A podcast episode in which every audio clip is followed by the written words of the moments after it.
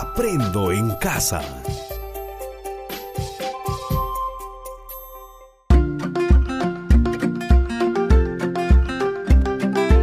Queridos estudiantes, los invitamos a participar en el desarrollo de las sesiones de aprendizaje que hemos preparado para ustedes.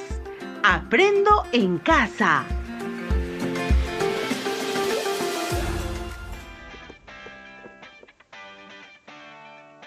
Buenos días, queridas y queridos estudiantes de quinto grado de secundaria. Reciban un cordial saludo de la profesora Nancy. Estoy segura que todos y todas seguimos cumpliendo con las indicaciones para protegernos y proteger a nuestras familias. La prevención está en tus manos. Recuerda que tú puedes hacer la diferencia. Lávate las manos frecuentemente con agua y jabón por 20 segundos como mínimo. Mantén el distanciamiento social, un metro de distancia como mínimo entre persona a persona. Usa la mascarilla de protección cada vez que salgas a la calle y procura no tocarte la cara con las manos sucias. El virus ingresa a tu organismo a través de la boca, nariz y ojos. Si por alguna razón tienes que salir, procura no alejarte mucho de casa no realizas visitas o reuniones familiares. Evita estar en situaciones de tumulto o grupos numerosos. Cumplir con estas normas es la mejor forma de prevenir el contagio de cualquier virus. Estimados padres y madres de familia, su labor es de suma importancia en el acompañamiento al desarrollo de los aprendizajes de sus hijos los invitamos a participar junto a ellos porque necesitan de su apoyo para lograr los aprendizajes de esta sesión. Estimado docente, es importante que sigas la secuencia de la sesión radial para que puedas apoyar el trabajo de tus estudiantes y brindar orientaciones, acompañamiento y retroalimentación a las actividades de esta sesión y lograr el reto de la experiencia de aprendizaje y los retos que plantea cada área en cada semana. Recuerda que puedes aclarar conceptos y fortalecer el desarrollo de la competencia. Estimados estudiantes, antes de iniciar con la sesión radial, te recomendamos lo siguiente. Prepara anticipadamente un espacio para que puedas trabajar Ten a mano un cuaderno y todo lo que necesites para tomar apuntes. Coordina con tus padres o tutores para evitar todo tipo de interrupciones durante la emisión de la sesión radial. Hoy continuamos desarrollando la experiencia de aprendizaje gestionando riesgos desde mi proyecto de vida. La sesión de hoy corresponde al área de Desarrollo Personal, Ciudadanía y Cívica. Y tiene como título Identificamos nuestras fortalezas personales para enfrentar amenazas y situaciones de riesgo en mi comunidad. El propósito de nuestra sesión es Reconocemos nuestras fortalezas personales para enfrentar situaciones de riesgo o amenazas en mi entorno que impida hacer realidad nuestro proyecto de vida. Para iniciar la sesión, te sugiero tomar nota de los aspectos más importantes de la sesión. Así no solo tendrás un registro en tu portafolio, sino que te ayudará para el desarrollo de las actividades que se proponen en la sesión. A continuación, vamos a leer un caso que nos ayudará a reflexionar durante la sesión. Presta mucha atención. ¿Podré seguir mi vocación? Ramiro estudia su último año en el Colegio San Martín de Pangoa, Junín. Allí se produce mucho café y sus padres tienen un excelente cultivo orgánico. Trabajan con una cooperativa. La familia de Ramiro espera que estudie algo relacionado con el negocio para que regrese y mejore la cooperativa. Ni su mamá ni su papá son tan jóvenes y toda ayuda es bienvenida. En el colegio, algunos profesores ven que Ramiro podría estudiar Derecho, Ciencias Políticas o Educación. Sería un gran profesional en cualquier lugar. Saben que le gusta debatir y que argumenta muy bien. Sin embargo, Ramiro tiene la idea de ser misionero. En su localidad ha visto que los pastores y sacerdotes ayudan a la población. Ha escuchado historias sobre ellos referidas a la época del terrorismo. Ramiro es evangélico y se ve como un pastor misionero viajando por los pueblos compartiendo su fe y trabajando a favor de personas con pocos recursos económicos. Hace poco escuchó que podría estudiar en un seminario, pero piensa que quizás esa decisión no sería bien valorada en la escuela. También su familia se sentiría decepcionada. Sergio, el mejor amigo de Ramiro, está confundido. Su pasión es el fútbol y tiene talento como jugador. Pero tendrá que trabajar pronto para colaborar económicamente con su familia. Si sigo una carrera técnica, de repente puedo seguir entrenando fútbol y trabajar, dice Sergio. Puede ser, le comenta Ramiro, pero ¿eso es lo que quieres? Es que tengo mucha presión en mi casa, le responde Sergio. Lo importante es que si logras trabajar, estudiar, eso te traerá una buena recompensa, le dice Ramiro. Puede ser, quizás mecánica automotriz o electricidad, dice Sergio. Marita, una compañera del colegio, también está muy preocupada. A veces no puede dormir pensando cómo hará para estudiar. Ella quiere ser enfermera, pero su tía, que es con quien vive, le ha dicho que los estudios superiores no sirven para nada. Ella estudió para ser secretaria y nunca ejerció porque en ese entonces hubo una gran inundación ocasionada por las fuertes lluvias y su familia perdió todo. Ella tuvo que trabajar desde entonces y ahora solo se dedica a su tienda. La zona de Pangoa está ubicada en un contexto de alto riesgo por las inundaciones y lluvias fuertes que se dan en determinados periodos. Estos riesgos pueden ser también factores que trunquen o limiten los proyectos de Ramiro, de Sergio o Marita. ¿Te pasa lo mismo que a los amigos del caso? ¿Qué decisión tomarán Ramiro, Sergio y Marita? ¿Los riesgos que existen en la comunidad de estos estudiantes tiene alguna relación con sus proyectos de vida?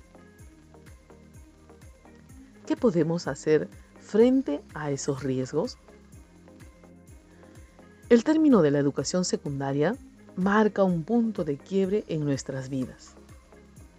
Un punto de quiebre es algo que corta un ciclo para dar paso a otro y cambiar de rumbo. Por ejemplo, este año concluyes el quinto año de secundaria. Ahí se produce un punto de quiebre en sus vidas porque dejarán a los amigos que estaban acostumbrados a ver todos los días, dejarán de ver a sus profesores, a levantarse en un horario determinado. Eso ya no estará. Ahí se produce un punto de quiebre. ¿Y qué pasará después? Algunos trabajarán, otros irán a la academia, a la universidad, al instituto tecnológico, es decir, hay cambios y tendrán otras exigencias a las que deben adaptarse. Ese punto de quiebre, esa nueva circunstancia, me dará la oportunidad de tener nuevos aprendizajes, nuevas exigencias a las que tengo que adaptarme.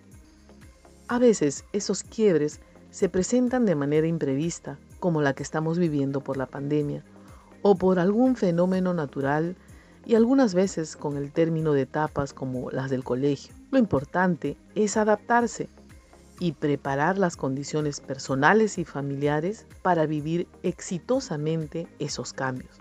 Cuando vamos terminando la secundaria, necesitamos decidir qué haremos después. Esto implica que reflexionemos sobre lo que somos y lo que queremos ser. Pero ocurre que la sociedad y las necesidades cotidianas nos impulsan a movernos muy rápido, como el caso que leímos al inicio. Ramiro tiene sueños, pero su familia tiene otras expectativas sobre él. Sergio tiene que responder a las necesidades económicas de su familia y Marita no encuentra el apoyo para cumplir sus sueños. A esto se suma los riesgos e imprevistos que pueden surgir. ¿Qué pasa entonces? Nos vemos empujados a tomar de forma apresurada decisiones que son muy importantes en nuestra vida. Los riesgos que existen en la comunidad tienen alguna relación con sus proyectos de vida? ¿Qué podemos hacer frente a estos riesgos? En el contexto peruano y sobre todo en tu comunidad, existen diversos riesgos y amenazas que debemos conocer y estar preparados para enfrentarlos. Una situación de riesgo se define como la probabilidad de que ocurra un evento con consecuencias negativas en un determinado espacio. Por ejemplo, puede ocurrir una inundación. Las inundaciones son fenómenos naturales que se presentan cuando el agua sube mucho su nivel en los ríos, lagunas, lagos y mar. Entonces cubre y llena zonas de tierra que normalmente son secas. Huaicos. Es un fenómeno natural que golpea todos los años el Perú en los meses que conforman la época de lluvias, desde noviembre hasta abril. Los huaicos, cuya denominación proviene del término quechua huaycu, son repentinos aluviones de rocas, lodos y agua que provocan cortes de carretera y sepultan zonas enteras de viviendas y pueblos. Las heladas ocurren cuando la temperatura del aire desciende a 0 grados o valores menores, provocando muerte de los animales, enfermedades, pérdidas de sembríos. Los triajes, así como en la sierra se dan las heladas, en la Amazonía se presentan descensos de temperatura notable a los que se le denominan friajes y tienen también efectos contraproducentes en la población. Los terremotos es el movimiento brusco de la Tierra causado por la brusca liberación de energía acumulada durante un largo tiempo. Produce destrucción de ciudades enteras y trae desolación en la población. Cuando estas situaciones de riesgo se producen en las comunidades, los efectos son casi siempre negativos y afectan la economía de las familias y comunidades. En algunos casos se pierden vidas, se arruinan los sembríos, muere el ganado o se destruye o deteriora las casas e infraestructura. Esos efectos son los que terminan afectando la vida de las personas y en algunos casos ponen en riesgo los proyectos de vida de los jóvenes como ustedes. ¿Algunas de estas situaciones de riesgo se presentan en tu comunidad? ¿Cómo lo enfrentarías utilizando tus fortalezas personales? Para hacer viable mi proyecto de vida, es necesario conocer mis fortalezas personales para responder a situaciones de riesgo que se puedan presentar. Pero tendríamos que recordar qué es un proyecto de vida. El proyecto de vida es una herramienta que pretende apoyar el crecimiento personal, identificando las metas que, que deseamos conseguir y reconocer las capacidades que poseemos. Es un proyecto porque se expresan todas aquellas ilusiones, sueños, metas y objetivos que se desea alcanzar, considerando los diferentes aspectos de nuestra vida, considerando a la vez las oportunidades que podemos tener en nuestro contexto, pero también las amenazas como los riesgos naturales que pueden impedir el avance y eh, puede impedir también que logremos nuestras metas. ¿Qué debo hacer para enfrentar estas situaciones de riesgo? ¿Cómo puedo utilizar mis fortalezas en estas situaciones? ¿Cómo pueden afectar estas situaciones de riesgo a mi proyecto de vida? Las fortalezas son aquellas cualidades positivas que tienes y que representan una ventaja que facilitará alcanzar las metas que formules en tu proyecto de vida y enfrentar las situaciones de riesgo. Es necesario mirar nuestro interior, saber quiénes somos, cuáles son nuestros sueños, es decir, tener una imagen completa de nosotros mismos y de lo que somos capaces de hacer ante situaciones de riesgo. Algunas preguntas que me ayudan a identificar mis fortalezas son, ¿qué hago bien? ¿Qué cualidades tengo? ¿Qué cualidades reconocen los otros en mí? ¿Con qué recursos cuento? Al reconocer mis fortalezas, también debo ser consciente de mis debilidades, que son algunas cualidades negativas que todos tenemos y que significan una desventaja o dificultad. Reconocerlas te ayudará a descubrir qué partes de ti mismo puedes mejorar. ¿Te has dado cuenta lo importante que es reconocernos y autoevaluarnos? Conocer nuestras fortalezas, pero también nuestras debilidades Muchas personas creen reconocer rápidamente sus fortalezas y debilidades, pero a menudo se equivocan. Por ello, es necesario realizar una verdadera reflexión interna. Sé que tú lograrás identificar conscientemente cuáles son esas fortalezas y debilidades en tu persona. Bien, una vez que hemos identificado nuestras fortalezas y debilidades personales, ahora nos toca identificar las oportunidades y amenazas que me ofrece mi entorno, mi contexto, mi comunidad, mi región y, por qué no, mi país. ¿Cómo identifico los riesgos y amenazas? No debo olvidar que soy un ser social, único con mis propias características y cualidades, pero relacionado con otros esos otros son importantes en mi proyecto de vida. La selección adecuada de mi entorno social permitirá y facilitará el logro de mis metas en mi proyecto de vida. El entorno que me rodea presenta amenazas y pueden impedir el logro de mis sueños y metas. Es necesario identificarlas. Por ejemplo, una amenaza es la presencia de amistades que te lleven al uso inadecuado del tiempo libre. Un refrán dice, la ociosidad es la madre de todos los vicios. Usemos ese tiempo libre de manera provechosa en busca del logro de mi proyecto de vida.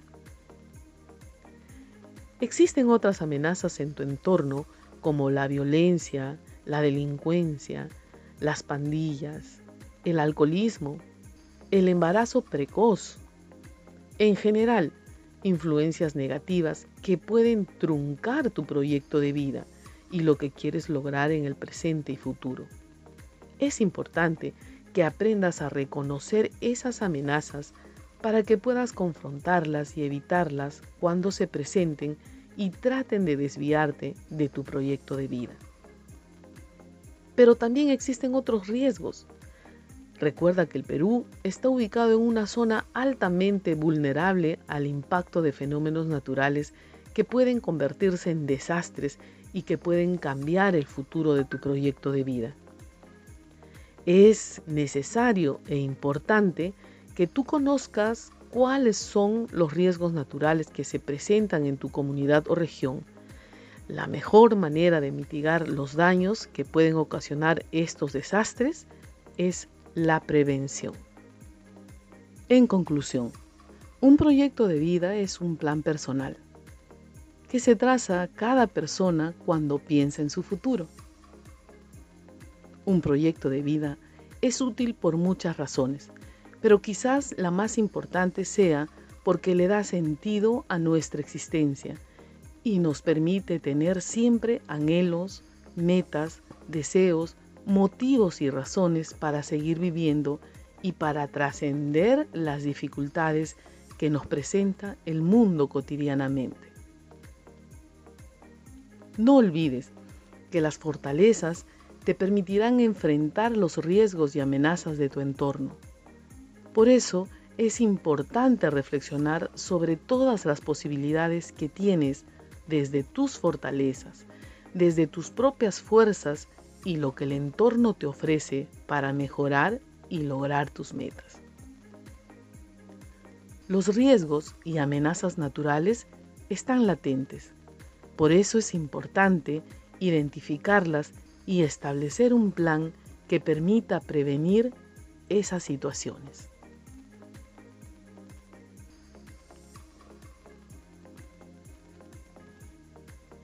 ¿Qué te pareció lo tratado? ¿Qué aprendizajes te llevas? ¿Cómo hemos aprendido? Muy bien, escribe una razón importante de lo tratado en esta sesión para que tengas un registro en tu portafolio. Hazlo y escribe por qué es importante para ti lo tratado el día de hoy. ¿Cuáles son las ideas que más resaltas de lo presentado? Felicitaciones a todas y todos los estudiantes del quinto grado de secundaria por su atención y ganas de aprender. Pero esta experiencia no debe quedar aquí. Con lo aprendido el día de hoy, elabora un cuadro de tres columnas en las que identifiques cuáles son mis fortalezas, qué riesgos naturales presenta mi comunidad o región y cómo esos riesgos pueden interferir en mi proyecto de vida. No te preocupes, vamos a volver a leer cuál es la actividad del día de hoy para que puedas tomar nota. Elabora un cuadro de tres columnas. En la primera columna responde a la pregunta ¿cuáles son mis fortalezas? En la segunda, ¿qué riesgos presenta mi comunidad o región? Y en la tercera, ¿cómo esos riesgos naturales pueden interferir en mi proyecto de vida? Tu cuadro debe cumplir con los siguientes criterios. Evalúa y reconoce tus características personales para describir tus fortalezas y debilidades. Evalúa y reconoce tu entorno local o regional, los riesgos y amenazas que te impidan desarrollar tu proyecto de vida. Y reflexiona sobre las posibles implicancias de los riesgos y amenazas en tu comunidad que puedan debilitar tu proyecto de vida.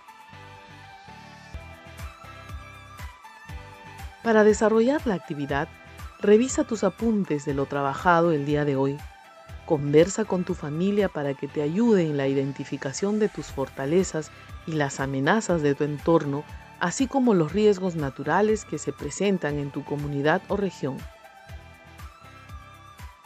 Pon en práctica toda tu creatividad y recuerda que puedes recibir la orientación de tu profesor o profesora para concluir con éxito la actividad.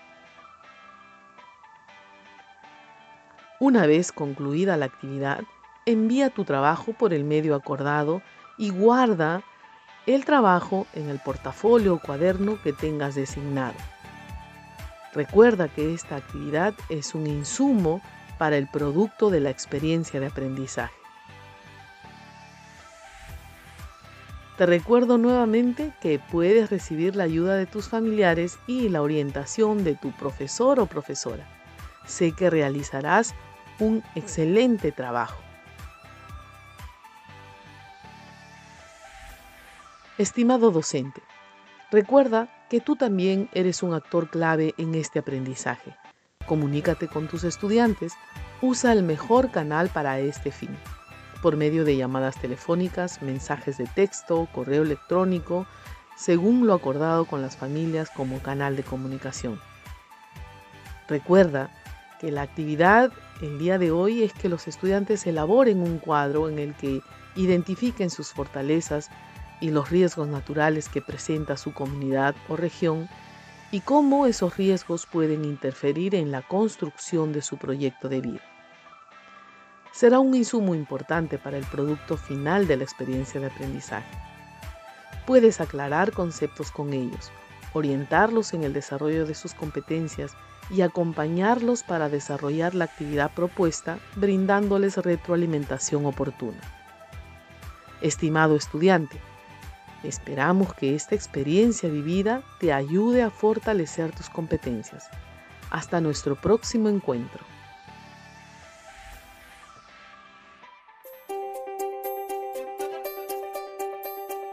Aprendo en casa.